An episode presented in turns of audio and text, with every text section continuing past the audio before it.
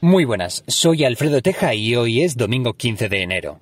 Este es el primer café, aunque para muchos de ustedes no será el último, y es que cuatro de cada diez ourensanos admiten tener problemas para dormir. Además, sigue la polémica por el caso Baltasar. El PSOE llevará la elección de este rey mago a la valedora do Povo. El obispo de Ourense, Leonardo Lemos, aborda la situación de la Iglesia en la provincia en una extensa entrevista. A mayores, descubrimos cómo es el hotel para perros que ha montado Olaya Silva en una aldea de Ayariz.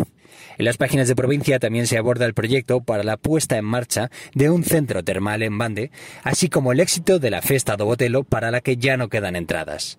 En deportes no falta la crónica del COP ante la Andorra y de los partidos de la U de Ourense y de la Ourense en Vialia. En lo que respecta al tiempo, lluvias para cerrar la semana y la posibilidad de nevadas en zonas altas de la provincia. Esto es solo un adelanto de la información. Para más, tienen el periódico, la página web y las redes sociales de la región. Gracias por informarse y buen domingo.